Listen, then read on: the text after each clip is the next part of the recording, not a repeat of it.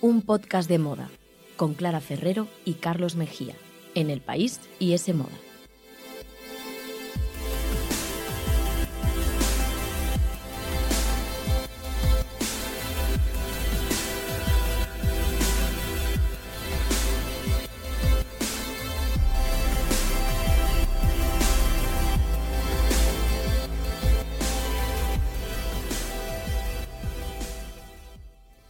Hola, ¿qué tal? Bienvenidos a un podcast de moda. El podcast que escuchas mientras haces cosas importantes o no, tú sabrás, aquí te queremos igual. Nos podéis escuchar, como siempre, en iTunes y también en Google Podcast, en la web de Semoda y en los podcasts del país. Y debéis seguirnos en Instagram, arroba un podcast de moda y también en Twitter, arroba un podcast de moda.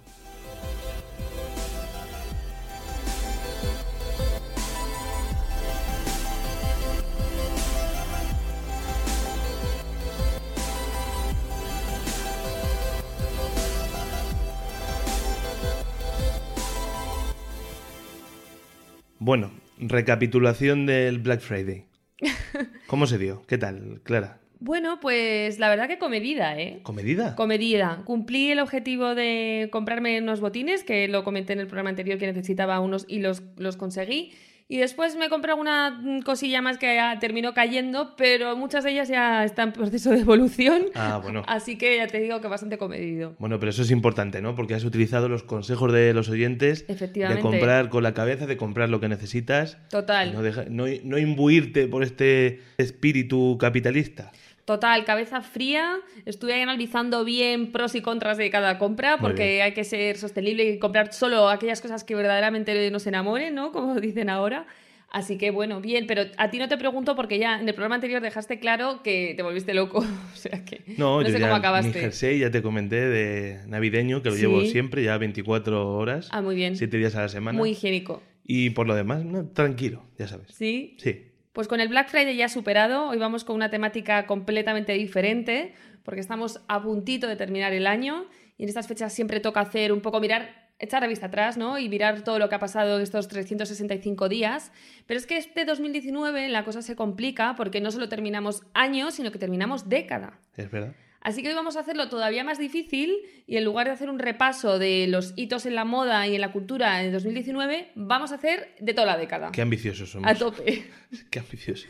Bueno, igual esto luego lo escuchamos dentro de 10 años y oye, es un buen testimonio, ¿no? Sí, de- testimonio oral de, lo que pasó. De lo equivocado que estábamos, efectivamente. No me parece mal. Bueno, equivocados o no, vamos a intentar eso, Venga. repasar todos esos nombres de diseñadores, de mm, tendencias, etcétera, que han marcado y hacer una entrega de premios y todo. Sí, y yo luego voy a hacer lo propio, pero con el mundo del cine. Vale, O nos sea, va a quedar la esto gente, redondo. repito, esto. que esperen que lo bueno se hace esperar. Pero vamos primero con Clara. Pues mira, antes de entregar los UPDM, que vamos a, hacer- vamos a Ah. explicar a los oyentes lo que es, Oye, son como... No lo sabía, en serio. Pues mira, es que me he inventado unos premios. Ah, vale, vale. Porque yo he pensado- Estaría bien que me avisases, pero bueno, que No, digo? te he dicho que iba- había como unos nominados y que Sí, íbamos a... pero claro, no sabía que se llamaban así, pero genial. Ah, pues sí. Porque Venga. mira, yo he pensado, si el Consejo de Diseñadores Americanos entrega los CFDA, que son Sí, como las siglas, sí. Pues nosotros, un podcast de moda, UPDM. Así Vale. que va a haber UPDM al mejor diseñador de la década, UPDM al Universidad Poli- en fin. Politécnica de Murcia, por ejemplo, pero sí. También, también. Bueno, pero antes de eso, vamos a empezar a resumir la década muy rápido en cinco anglicismos. Anglicismos. Que no somos muy fans de los anglicismos. No somos fans, pero gustan. precisamente por eso hay que aclararlo, porque son cinco palabras que hemos escuchado mucho en inglés estos años. Todavía igual alguno no nos suena demasiado. Y definen la década. Y definen muy bien la década, porque al Vale. final, como todo esto se exporta mucho de Estados Unidos y demás, pues viene en inglés. ¿Qué vamos a hacer? Adelante, Clara, este es tu programa, este es tu público, este es tu micrófono. Pues allá vamos. El primero, el primer término es normcore. Noncore. que es este estilo que se puso, bueno, creo que se acuñó en 2013, pero realmente en 2014 se puso súper de moda y llenó todos los medios especializados y demás. Mm. Y no es otra cosa que vestir normal, vestir de forma anodina, huyendo de las tendencias. Pues el perfecto uniforme Norcore pues puede ser una camiseta básica, una sudadera gris y unos vaqueros, por ejemplo. ¿Qué ocurre? Que aunque esa tendencia surgió precisamente para huir de las tendencias, se acabó convirtiendo en tendencia. Sí. Es lo que tiene la moda que es muy paradójica. Y aunque a día de hoy ya no estemos todo el día hablando de Normcore como tal, realmente no se ha ido todavía. Y de hecho, cada vez estamos vistiendo de manera, yo creo, más minimalista y más Anodina. simple y anodina. sí. Bueno, también llegó al mundo del cine, el normcore, con Ujú. ciertas películas. Yo creo que en algún programa ya lo, Lo hemos hablado, comentado, sí. con los hermanos Duplas, con Greta Gerwig, Noah Baumbach, que precisamente ese mundo normcore indie, ahora son, bueno, favoritos para los próximos Oscars, por ejemplo, de este año. Pues Esa en la evolución. moda yo creo que eso se va a quedar. De hecho, solo hay que echar un vistazo en Instagram. Cada vez hay más looks protagonizados por colores como el blanco, el gris, el beige, tonos tierra. eh, Bottega Veneta, esta nueva imagen de Daniel Lee tan limpia, tan básica. O sea que yo creo que vamos a seguir. Un poco yo creo que es la respuesta a estas tendencias tan locas que van y vienen con las redes sociales, que cada semana hay 20 tendencias nuevas y a la semana siguiente han muerto. Pues yo creo que para combatir eso ha nacido este otro movimiento de vestir básico y vestir también con prendas de calidad, lo que hablamos siempre aquí. Pues adelante con ello. Adelante. Segundo término, streetwear. Streetwear. Bueno, esto Streetwear también ha sido muy importante, ha claro. se ha hablado mucho de sido esto. definitorio de la década, yo creo. Y no es otra cosa que vestir dando prioridad total a la comodidad. Sí. Entonces ha sido esa tendencia que ha hecho que llevemos el chándal y las zapatillas de deporte mucho más allá de- del gimnasio. Y bueno, es un auténtico fenómeno que realmente ha convertido a ciertas marcas en, este, en verdaderos objetos de culto y que todavía también se va a quedar, porque bueno, yo creo que el nuevo bolso, el nuevo it bag son las zapatillas de deporte.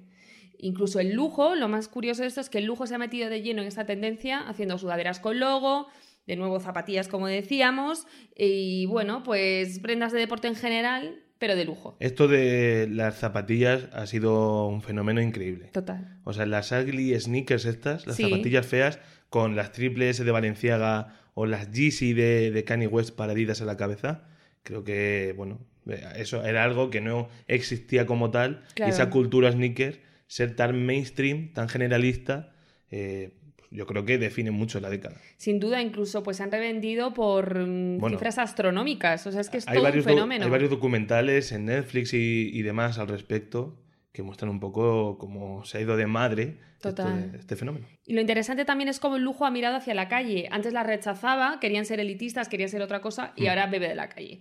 Así que bueno, ese streetwear repasado. Tercer término, influencers. Bueno, claro, ahora que hablas de acercarse a la calle, las influencers Claro. eh, son un ejemplo de eso. Sí, también son como, bueno, celebrities anónimas, ¿no? Sí. Y gracias a herramientas como las redes sociales, en este caso Instagram sobre todo, pues gente que estaba en su casa haciéndose cuatro fotos eh, han conseguido, pues eso, mm, convertirse realmente en celebrities. Y aunque el fenómeno de las blogueras de moda ya comenzó en la década anterior, realmente con el nacimiento de Instagram en 2010, que se van a cumplir ahora ya 10 años, pues fue una revolución total para este perfil que empezó a colgar sus fotos en Instagram a generar un montón de likes, un montón de seguidores y de ahí pues ha venido las campañas con influencers, las marcas se han vuelto locas pagándole auténticas millonadas por subir una foto a Instagram y bueno, yo creo que es un fenómeno imparable con rostros tan conocidos como la italiana Chiara Ferragni, que es una de las más conocidas, o incluso las Kardashian, que aunque Mm. no nacieron en Instagram, ellas vienen de la tele, pero han encontrado ahí realmente su escaparate al mundo. Bueno, la cosa es que al principio parecían algo más pasajero, Sí. pero yo creo que está claro que han llegado para quedarse, aunque eso sí, yo tengo mis reservas y creo que también hay cierta pérdida de, de credibilidad. Total. que yo creo que cada vez es mayor porque ya recomiendan cualquier cosa, ¿no? Eso que también criticaba Carolina Herrera hace unas pocas semanas, ¿no? Que no, muchas no tienen ningún estilo, sino su estilo es el dinero, decía ella. Sí, es verdad. Y, y yo, bueno, supongo que sobrevivirán también, unas pocas al final. Y yo creo que aquellas que sepan reciclarse, pues lanzando su propia marca de ropa, o tener un, un universo más allá de, de hacerse fotos, vamos. Sí, sí, en sí. cualquier caso, su éxito también tiene que ver mucho con otro anglicismo que ha definido la década, que es el selfie. Pues La sí, cultura del selfie es verdad. Bien, bien traído, bien traído. importante. Total. Bueno, cuarto término, drop. Que este quizás el más Drop. desconocido todavía para, bueno, para, mm, para mucha gente. Esto no lo tengo yo claro. Pues drop no es otra cosa que vender una colección de ropa en un tiempo y en un momento muy determinados y normalmente las marcas lo anuncian a sus seguidores a través de Instagram. Es decir, yo soy Supreme, por ejemplo, que es una de las marcas de streetwear así que, que ha popularizado esto del drop. Sí. Entonces yo anuncio en mi Instagram que mañana a las 12 de la mañana voy a vender 100 sudaderas, por ejemplo. Todo el mundo, todos mis fans van como locos a comprarlas y una vez que se venden esas 100, ni se repone ni nada de nada, se acabó. Con lo cual estas prendas también se revalorizan un montón en el mercado, Sí. eh, alcanzan cifras también astronómicas Y bueno, es una nueva manera también de vender utilizando Instagram, que yo creo que precisamente por esa relación tan fuerte con las redes sociales se va a quedar porque incluso, aunque esto empezaron a hacerlo marcas deportivas y de skaters y tal, ahora se está haciendo también en, en casi todo ya el mercado. Así que es una nueva fórmula de venta que ya te digo, yo creo que va a seguir dando que hablar la próxima década. Pues con drop aclarado, vamos a por el último palabra que nos tiene reservado Clara Ferrer. El último palabra es genderless, Ah, que también podemos hablar de unisex o de ropa sin género en castellano, pero como Sí. me he lanzado a los eh, Sí, sí. anglicismos ya me- como que me cuadraba Vale, mejor. vale. Y bueno, yo creo que también es una tendencia que ha ido ganando peso a medida que avanzaba la década y que es esa unión o ese mm, desdibujarse las diferencias entre el armario masculino y el femenino, ponernos indistintamente ropa eh, tradicionalmente asociada a un género o al otro, sin ningún tipo de, de distinción, como decíamos. Y yo creo que aquí también, oye, ¿por qué no? Pues las creaciones de Palomo Spen, en español, el diseñador español, son importantes y hay que, hay que subrayarlas, aunque desde luego ha habido muchísimos diseñadores más Mira, que han optado aquí un por- ejemplo que me encanta, por ejemplo, es el de Jonathan Van Ness, que es uno de los cinco presentadores del Sí. programa Queer Eye de, de Netflix, bueno, que hacen cambios radicales a, Sí, a cierta gente. estilo y sí, sí, sí. Y que lo mismo se pone un vestido femenino que mezcla su barba y su bigote muy a lo Dalí con unos vaqueros y unos zapatos de, de tacón. Me encanta cómo va. Se atreve con bueno, todo. y en menor medida también, bueno, el riesgo de Timothée Chalamet, yo creo que está redefiniendo la masculinidad, Total. sobre todo la alfombra roja. Así que, bueno, yo creo que en general, como decías, Clara, parece que, que la tendencia es que cada vez haya más marcas y más prendas sin género, ¿no? Sin duda. Así que bueno, estos cinco anglicismos ya nos definen bastante bien la década y yo me vas a permitir que añada muy muy rápido otros dos, estos en castellano, que son la diversidad. Ha sido sin duda la década de las modelos negras, las modelos de talla grande. Bueno, Sí. se, ha- se han abierto también los cánones y se está empezando, se está empezando porque queda mucho por hacer, pero ¿Qué? a cambiar. Qué curioso es que eh, esta década acabe eh, coincidiendo con el fin del desfile de Victoria's Secret también. Exacto. Muy simbólico. Es un ejemplo perfecto de eso. Qué bien, Clara. Y además de diversidad, también yo creo que no podemos dejar de hablar de las colaboraciones. Mm. Ha sido una década en la que se han unido marcas que hace unos años nos hubiese parecido imposible, como Supreme, que era una marca como de gamberros y de skaters y de la calle, con Louis Vuitton, que era el lujo elevado a su máximo exponente. Así que, bueno, yo creo que vamos a seguir viendo muchísimas colaboraciones, también por supuesto las de H&M, con muchos Y te diseñadores. falta la sostenibilidad, que es otro tema. Pues es que la sostenibilidad, fíjate que la vamos a dejar por si hacemos ya un programa de, de mirar al futuro, de ver qué va a pasar en estos nuevos felices años 20, esperemos que felices, pues ahí yo creo que vamos a hablar de sostenibilidad porque, aunque desde luego ha empezado en esta década muy fuerte, yo creo que sin duda va a definir el futuro. Te adelanto que la directora creativa de HM eh, Sí. en una entrevista me dijo que la clave de la próxima década Por era la sostenibilidad. Sin duda, es que yo creo que las marcas que no sean sostenibles van a morir directamente. Así que con esta sentencia tan... Muy bien, fenomenalmente explicado. Vamos a por los premios a- Sí. Venga. Venga, vamos a por los UPDM. UPDM, Venga. a lo mejor de la década. A ver, porque esto es complicado porque hay mucho aquí que cortar. Pero bueno, vamos así rapidito. UPDM a mejor diseñador de la década. Bueno, empieza fuerte. Bastante fuerte, me ha costado mucho. Digo un poquito los nominados que he barajado Venga, antes de decir el ganador o Venga, no. dale, sigue rápido. Venga, pues mm, nominados. Alessandro Michele por Gucci, Vale. Pierpaolo Piccioli por Valentino, ¿Vale? Marc Jacobs por su trabajo en Louis Vuitton y luego también por su propia marca, por supuesto, Miuccia Prada por Prada y Hedi Slimane por su trabajo en Saint Laurent, más o menos cuestionable, y ahora en Celine. A ti este yo sé que no te convence mucho y que no le vas a dar el premio. No, no me Estás convence. intentando ser políticamente correcto. No, hombre, tiene que estar porque ha sido un hombre, desde luego, que ha protagonizado titulares y, y de todo, ¿no? Pero bueno, y la ganadora es, que esta no la he dicho todavía, ¿sabes? Me, me reservo el ganador para el final, ¿qué te parece? Ah, Muy bien, venga, yo voy a- lo voy a hacer así también. La ganadora es Phoebe Philo por Celine. Creo que ella ha redefinido el armario femenino en esta década, sin duda. Aunque ahora esté retirada y nos haya dejado huérfanas, eh, está influyendo en nuevas marcas como mm, Bottega Veneta, como Victoria Beckham, como otras mil. Eh, bueno, ¿qué vamos a decir de Phoebe Philo? Fans absolutos de su trabajo y sin duda el nombre de la década para mí es ella. Pues tenía que haberme traído como estos aplausos eh, que luego ponen en los Pues programas sí, de radio y tal. enlatados y, un- una voz así de fondo que dijera, and the winner is, ¿no? Ya, pues no, va a ser un poco más Bueno, a lo mejor en básico. postproducción, Es que es no- Carlos. el programa es Normcore. Entonces, ya Es. Norcore, sí, de, de todo, de presupuesto y de... Sí, en general. en Ya general. está, Phoebe Philo, mejor diseñador de, de la década. Venga, VDM a mejor diseñador revelación de la década. Este es el revelación. Eh, sí. Y tenemos a Virgil Abloh por Off-White y luego también por su trabajo en Louis Vuitton. Que claro que no lo va a ganar. No, porque te voy a decir Estos el son motivo. como los que se han quedado a las puertas. Sí.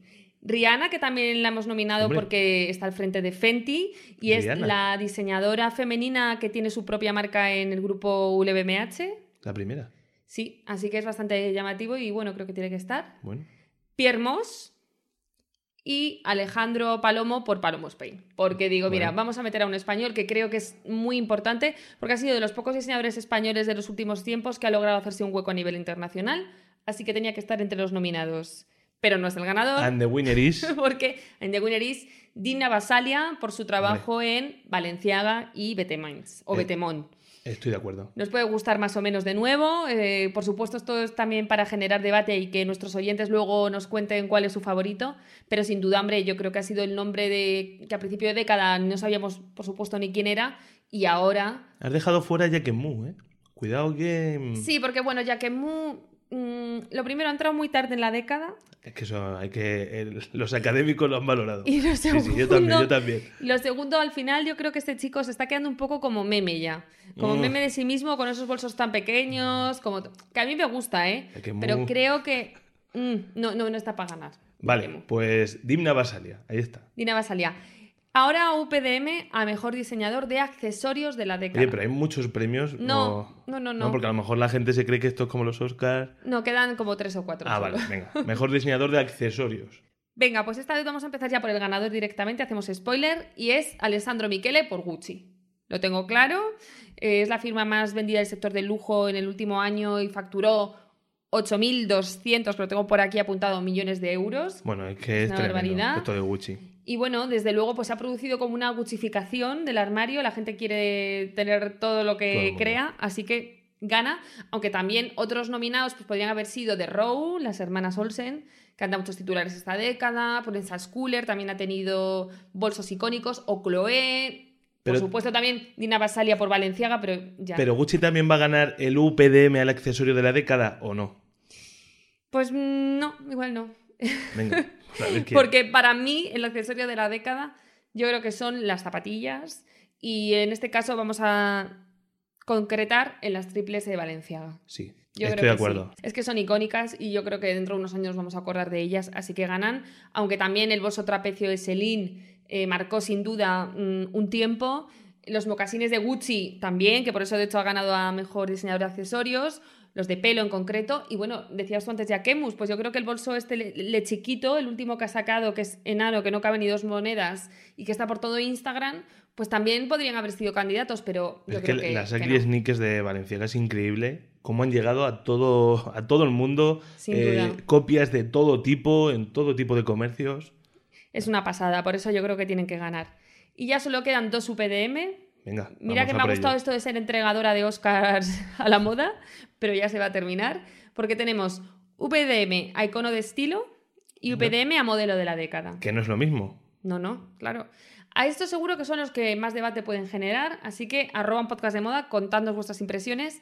Pero para mí, fíjate que el icono de la década es Kim Kardashian. Kim Kardashian. Sí, yo no soy muy fan de... ¿El icono de estilo? Sí, el icono de estilo. No soy muy fan ni de ella, ni de mm, todo lo que rodea al clan Kardashian y Pero si, demás. si los das tú. eh, deberías- Espera, espera. Pero reconozco que es que han sentado precedente, han marcado tendencia a más no poder, han introducido un nuevo modelo de mujer en lo más alto de la industria y han logrado que unas, mujer- unas chicas, una familia que no era para nada conocida ni respetada, pues haya protagonizado una portada de Vogue Estados Unidos o se haya sentado con Ana Wintour en los desfiles. Bueno, yo creo que han sentado precedente y han influido mucho a la hora de vestir, Conoci- que... Conocidas sobre todo en Estados Unidos, sí eran mucho, pero es verdad que han ganado un respeto en el mundo de la, de la- de la moda de lujo, de la alta moda, increíble. Aunque yo te digo que yo me hubiera quedado con Lady Gaga.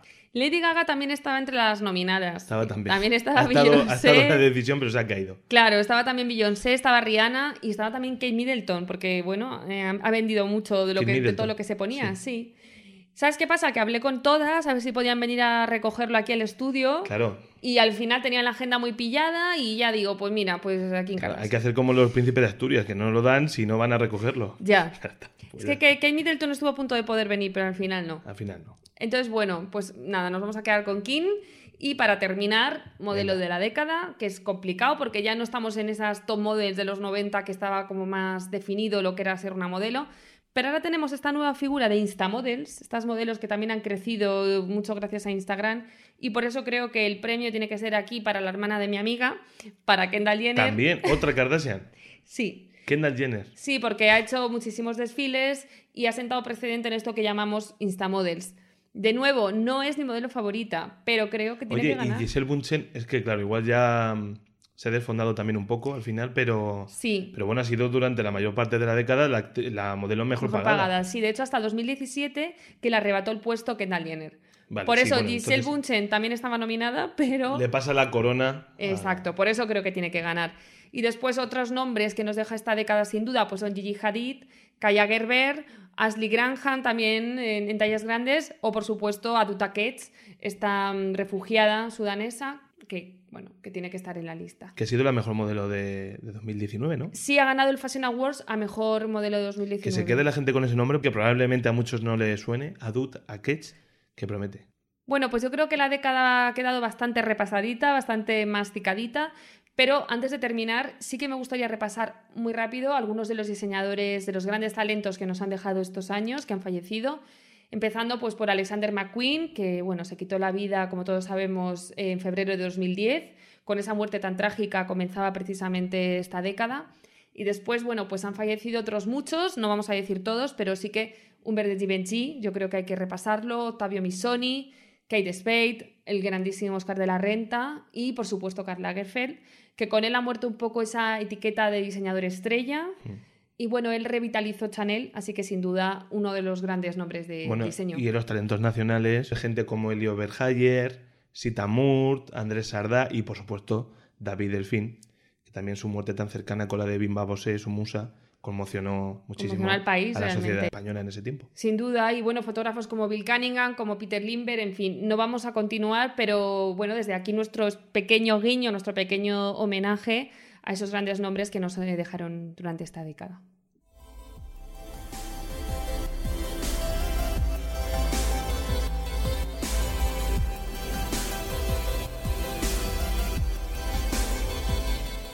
Síguenos en Instagram, arroba un podcast de moda.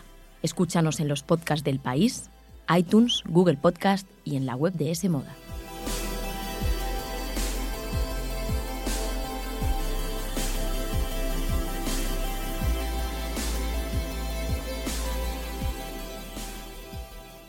Ahora es tu turno, Carlos. Ya lo anunciabas al principio del programa que lo bueno se hacía esperar y lo bueno ha llegado. Así que espero que no defraudes con tu sección. ¿Qué tienes preparado? Pues mira, tengo preparado los UPDM a lo mejor de, la década en el cine. O sea, me has copiado la idea. Bueno, es que le iba a llamar los Oscars de la década, pero claro, ahora ya tengo que ir con la imagen corporativa del podcast. Bien, bien, me parece bien. Pero bueno, antes quiero hacer un repaso también, pero muy corto, de lo que ha sido la década. Venga. Y, y hitos que han marcado estos 10 años. Por ejemplo, esta es la década en la que los premios dejaron de ser tan tan blancos. Vale.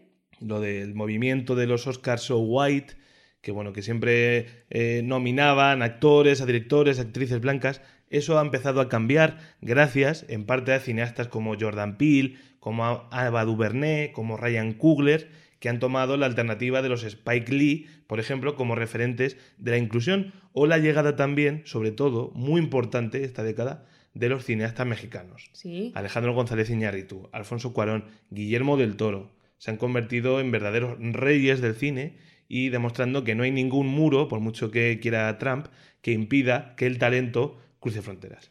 Qué bien me ha quedado, esto no estaba escrito, pero efectivamente lo pienso. Sí, ¿no? Y además cohesiona muy bien con la diversidad de la que hablábamos en la moda, ¿no? Al final es algo que tiene que llegar sí o sí o sí, no hay más, a todos los sectores. Es que parece que cuando la política se ha empeñado más en separarnos, la cultura y el cine en concreto más se empeña en, en aunarnos, ¿no? Y también se puede relacionar con ese auge del streaming de la batalla del streaming, que la hemos comentado mucho, pero que también que ha provocado este aumento de las plataformas, que una serie española como La Casa de Papel sea un fenómeno en todo el mundo y que una serie alemana como Dark eh, la vea todo el mundo y que todo sea una gran industria global. Y eso es maravilloso. Hombre, en la era de la globalización no podía ser de otra manera, ¿no? Yo también quiero quedarme con uno de los puntos clave para repasar estos años, que yo creo que ha sido el movimiento Me Too y el movimiento Time's Up. Hombre, seguro. Que desde luego. Fundamental. Eh, sí, totalmente. Fundamental para entender este tiempo. Bueno, mm, como ya todos los oyentes supongo que sabrán, fue toda a raíz de esas graves acusaciones que se vertieron contra el productor, el poderosísimo hasta entonces Harvey Weinstein. Sí. Y cómo a raíz de esas acusaciones de violencia sexual, de acoso, de abusos, etcétera, pues bueno, muchísimas mujeres, actrices, productoras, directoras, eh, se posicionaron contra él y contra todos los abusones de la industria del cine y de otras industrias. En el caso de las modelos también ocurrió. Y a raíz de ahí también ha servido, pues yo creo que para que se cuenten más historias de mujeres. Seguro. Muchas de ellas también incluso eh, han empezado a hacer sus propias películas, a ser productoras, a ser guionistas. Y yo creo que se está acabando totalmente con esa imagen estereotipada y un poco sexualizada, ¿no? Y, y objeto. Se está acabando con la infrarrepresentación femenina en la gran pantalla que existe desde que el mundo es mundo y desde que los Lumière apagaron la luz. Y bueno, mira, gente como Natalie Portman, Charlize Theron, Margot Robbie, Jessica Chastain, Reese Witherspoon, Eva Longoria, bueno, te puedo decir, eh, Alicia Vikander, sí. todas ya tienen su propia productora y no van a depender de ningún productor baboso eh, les diga que se desnuden para conseguir un papel, sino que van a contar las historias que ellas quieren, porque ellas son estrellas y no les hace falta nadie. Nadie, me encanta, me encanta esa conclusión. También, como digo, es la época en la que los cines murieron con la piratería al principio de la década, luego resucitaron gracias a, las películas evento, que se llaman ahora, pues esas películas de superhéroes, esas películas de Disney. Bueno, Disney ha sido la gran protagonista, ¿no? Con la franquicia de Star Wars, de Marvel, de Pixar. Que este año, 2019, ya, eh, bueno, se anunció hace un par de días que ha, batido el récord de recaudación para una sola productora en un año. 10 mil millones de recaudación. Y le falta la última de Star Wars. Pero con Frozen ya, con El Rey León, con Los Vengadores, es increíble. Entonces resucitaron los cines y ahora parece que pueden volver a morir, que están agonizando, ¿no? Gracias a que, bueno, las plataformas de streaming han estrenado películas como El Irlandés, como Roma, que ellas quieren estrenarlas en sus plataformas correspondientes y claro, los cines se niegan a ello, ¿no? Es complicado porque al final dices, joder, pagar ahora 9 euros un viernes para ir al cine y ver una película que al final de semana podré ver gratis en mi plataforma porque ya la estoy pagando mensualmente, pues hombre, claro. Al final tendrán que ponerse de acuerdo. Y ya te digo, con la llegada de Apple, de Amazon, de Disney, eh, la próxima década va a ser la década del streaming y de ver quién se queda con el pastel. Habrá que decir también eh, a qué nos mantenemos suscritos y a qué nos quitamos, porque esto es una locura. La década de la suscripción va a ser la, próxima. Incluso en moda, porque fíjate que también cada vez hay más servicios de suscripción para recibir ropa que te puedes quedar en casa o puedes alquilar o puedes devolver. Bueno. Pues ya tenemos ahí un programa, ¿eh? Sí. Ojo al próximo programa que puede ir por ahí. Suscripción. Y hablando del cine, Carlos, eh, bueno, sin duda los Oscars siguen siendo, claro, los premios de más reputación y una de las mayores meteduras de pata de la década ocurrió precisamente en esa entrega de Oscar, en esa entrega de premios, cuando Warren Beatty y Faye Dunaway bueno, pues se equivocaron, ¿no? A decir el nombre de ganador de mejor película y confundieron La La Land con Moonlight. Sí, y el productor de La La Land que dijo, perdonen, este nosotros no hemos ganado, ha ganado Moonlight que salgan. Ese sí que es el gran héroe de la década. Totalmente, totalmente. Vaya momentazo. Y además, pues igual que tú has repasado también algunas muertes, pues aquí nos han dejado gente como Carrie Fisher, con el añadido, el simbolismo de que su madre, Debbie Reynolds, murió un día después. Eso fue tremendo. El fallecimiento de, de Robin Williams, de un actor como Philip Seymour Hoffman, de un talento increíble, Anton Yelchin, eh, James Gandolfini, bueno, y luego Elizabeth Taylor, Lauren Bacall. Bueno, muchísimos nombres que nos han dejado, pero si te parece, vamos a repasar también los que se han quedado y los que se van a quedar ya como parte de la historia, ganando esos UPDM de la década. Venga, mejor película. Yo empiezo fuerte, yo no me reservo. Joder, ya te digo, esto siempre se deja para el final, ¿no? Pues imagínate si deberían de ser los Oscars, dar los premios más importantes y así nos podemos ir a dormir. Pues sí. Mejor película. Y venga, hago lo mismo que tú. Mm, no comento la que va a ganar hasta el final. Vale, dices las que has tenido en cuenta y... Mira, por ejemplo, La Red Social. Fue una de las primeras películas de la década y su retrato de, Max Zuckerberg, eh, bueno, y cómo se creó Facebook en esta época de redes sociales creo que es fundamental. Peliculón de David Fincher y guion de Aaron Sorkin. También podría decir Boyhood, Me que se rodó durante 12 años, de Richard Linklater. El retrato también de Her, de Spike Lee, cómo se enamora el personaje de Joaquin Phoenix de, de un sistema operativo tipo Siri. Call Me By Your Name, es otra de las grandes películas de la década. Lady Bird, pero yo, para mí, la película de la década es Déjame salir. Pues mira, yo te tengo que decir que estoy un poco de acuerdo. También yo creo que por lo que representa, ¿no?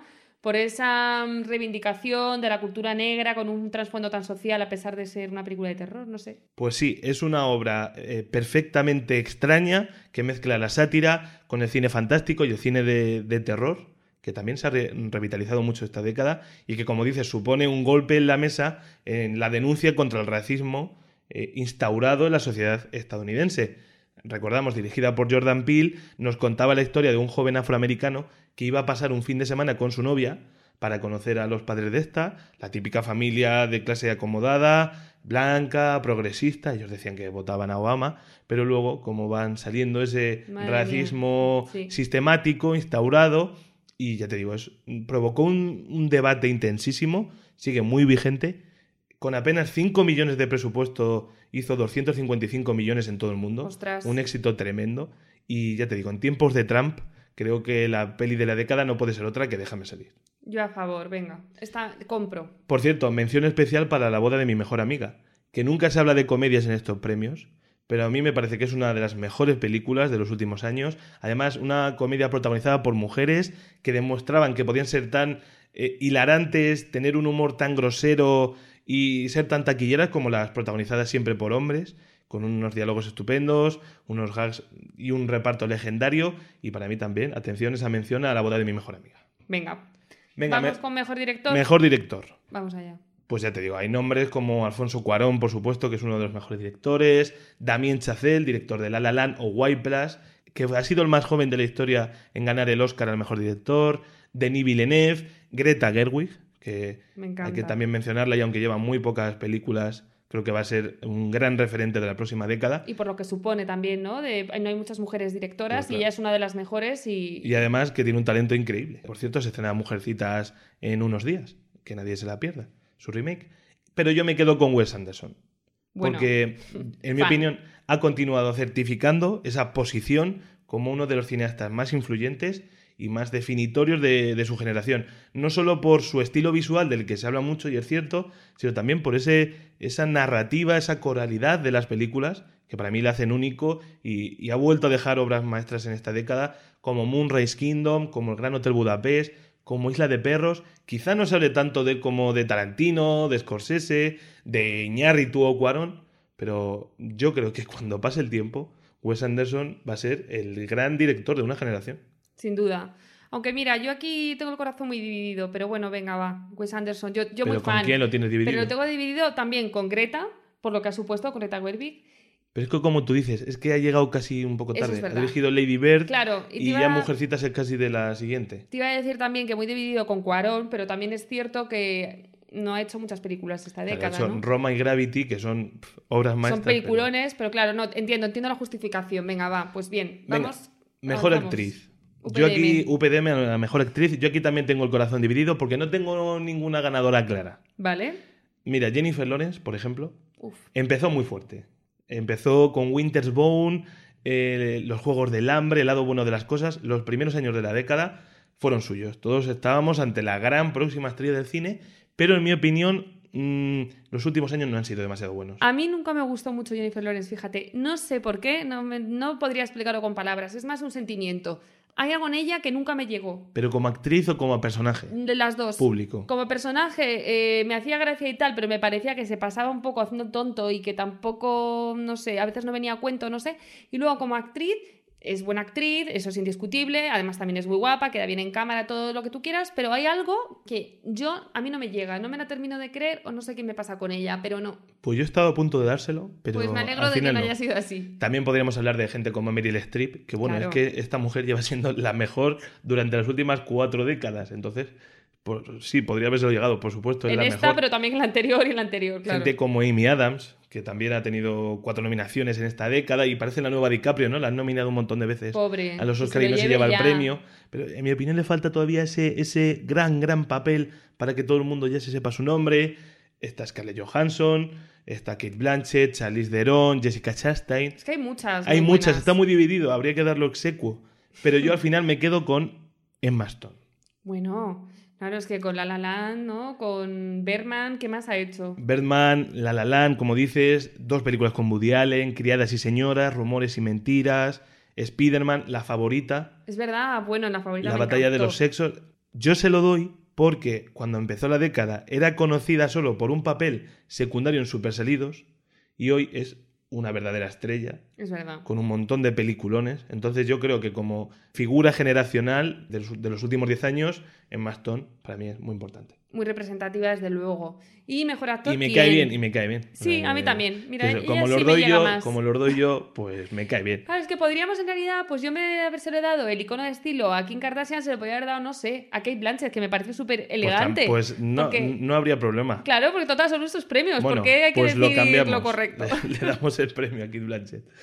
Bueno, venga, mejor actor. ¿A quién has nominado y con quién te quedas? Pues claro, podrías decir tú, mira, si se lo das a, Emma Stone, dáselo a Ryan Gosling. Su pareja en su La pareja La sí. que también, bueno, ha sido increíble la década de Ryan Gosling, con Blue Valentine, Drive, eh, Los Idos de Marzo, bueno, eh, Blade Runner, tremendo. Mil cosas, sí. También creo que Joaquin Phoenix ha sido uno de los grandes actores. Ahora con, con el Joker lo ha certificado, ¿no? Una- o con Ger, hablabas antes de ella. con Her, con The Master, un actor tremendo. Robert Downey Jr. ha sido muy importante por ser la gran cara de este fenómeno que han sido las películas de Marvel.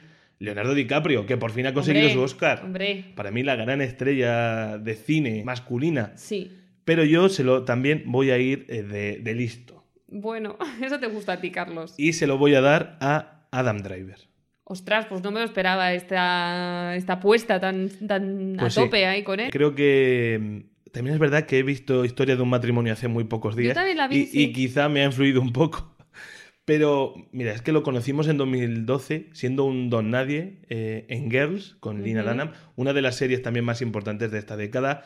Era un, un chico que venía, que, que estaba en el ejército, que se lesionó eh, montando en bicicleta y, y por eso no pudo ir a la guerra. Y se ha convertido en uno de los grandes actores de esta época.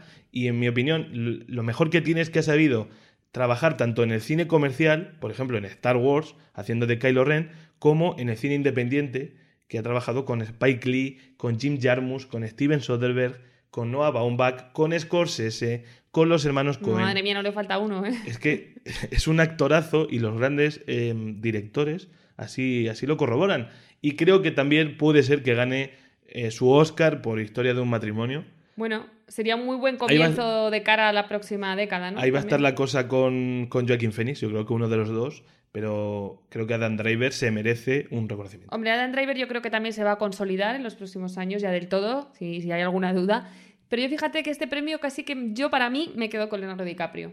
Es que Leonardo DiCaprio, los primeros años de la década hasta que hasta 2015, hasta que se llevó el Oscar por El Renacido, Sí, que ya se relaja un poco, con ¿no? El Lobo de Wall Street, con Django, Desencadenado, con Origen, bueno, Yo para mí sí, es la cara de la década, pero bueno. pero bueno, lo hay ha que- ganado hay que Adam tener Driver. opiniones para todos los gustos. Y nada, muy rápidamente ahora, dos premios revelación. Vale. Porque claro, hay gente que quiero resaltar, pero no tienen todavía ese eh, fondo suficiente Vale. para poder ser los mejores de la década, pero revelación, actriz, para mí es Zendaya.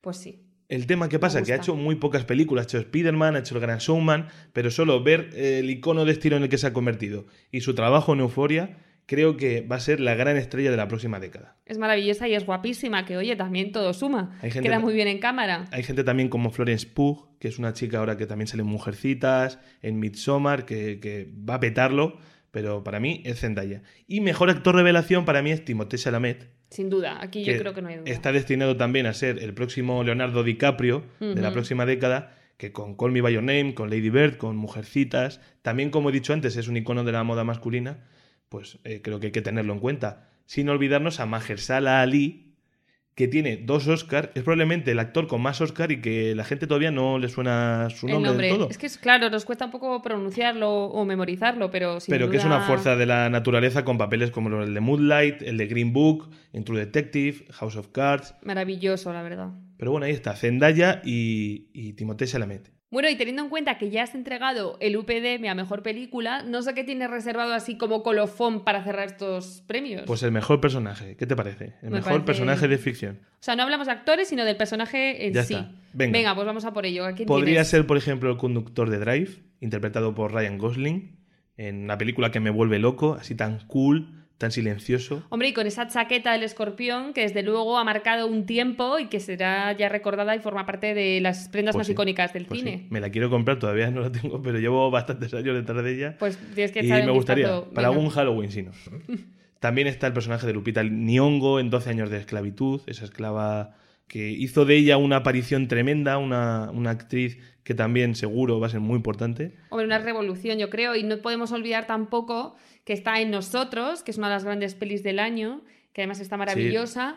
Y yo también, por llevármelo a mi terreno, fue todo un icono de estilo, sobre todo en Sí, esa promoción de, de 12 años de Mm. esclavitud, con esos vestidos de colores súper llamativos en la alfombra roja, maravillosa. Sí, fue una aparición tremenda. Sí, Pero tampoco se lo lleva, tampoco se lo va a llevar Jesse Eisenberg por hacer de Mark Zuckerberg en la red social, o, o Scarlett Johansson, porque también podría ser un personaje de la década, un sistema operativo, una voz sí, muy representativo, desde que, luego. que enamora a Joaquin Phoenix en Her.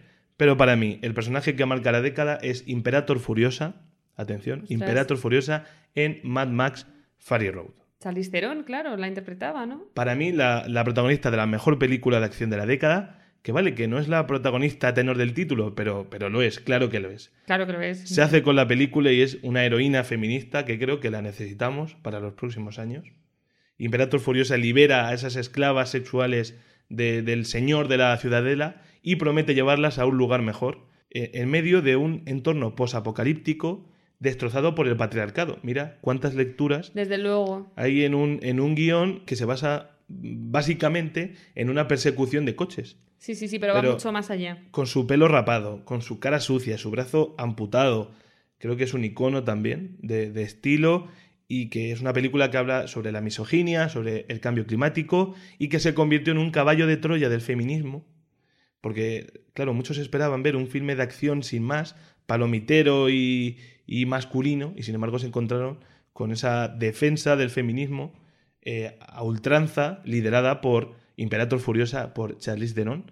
Así que, en mi opinión, ese es el personaje de la década. Fíjate que he pensado, igual dices a Gal Gadot por Wonder Woman, que también ha marcado un hito dentro de las películas de héroes por ser una mujer y demás, pero ahora que me has convencido con tu argumentación, o sea, creo que incluso la lectura es más feminista en, en este personaje de, mm, interpretado por Charlize Theron, o sea, que me gusta este cierre de premios y este cierre de programa también. Pues con ese personaje de Imperator Furiosa, a la que da vida Charlize Theron, pues nos quedamos, ¿no? Y, y- y esperando que dentro de 10 años volvamos a repasar otros grandes personajes y otras grandes películas, modelos y ¿Tú crees diseñadores. que llegaremos un pocas de moda 2030? Hombre, si los eh, oyentes siguen ahí. Pues ojalá que así sea. Nosotros estamos aburridos, o sea que podemos no, no, hacerlo sin problema. Podemos, podemos. No, de todas maneras, en cualquier caso, sí que nos veremos en el próximo programa. Ahí sí que vamos a llegar, ¿no? No, hombre, en 15 días, ahí estamos. Pues gracias por escucharnos. Hasta luego.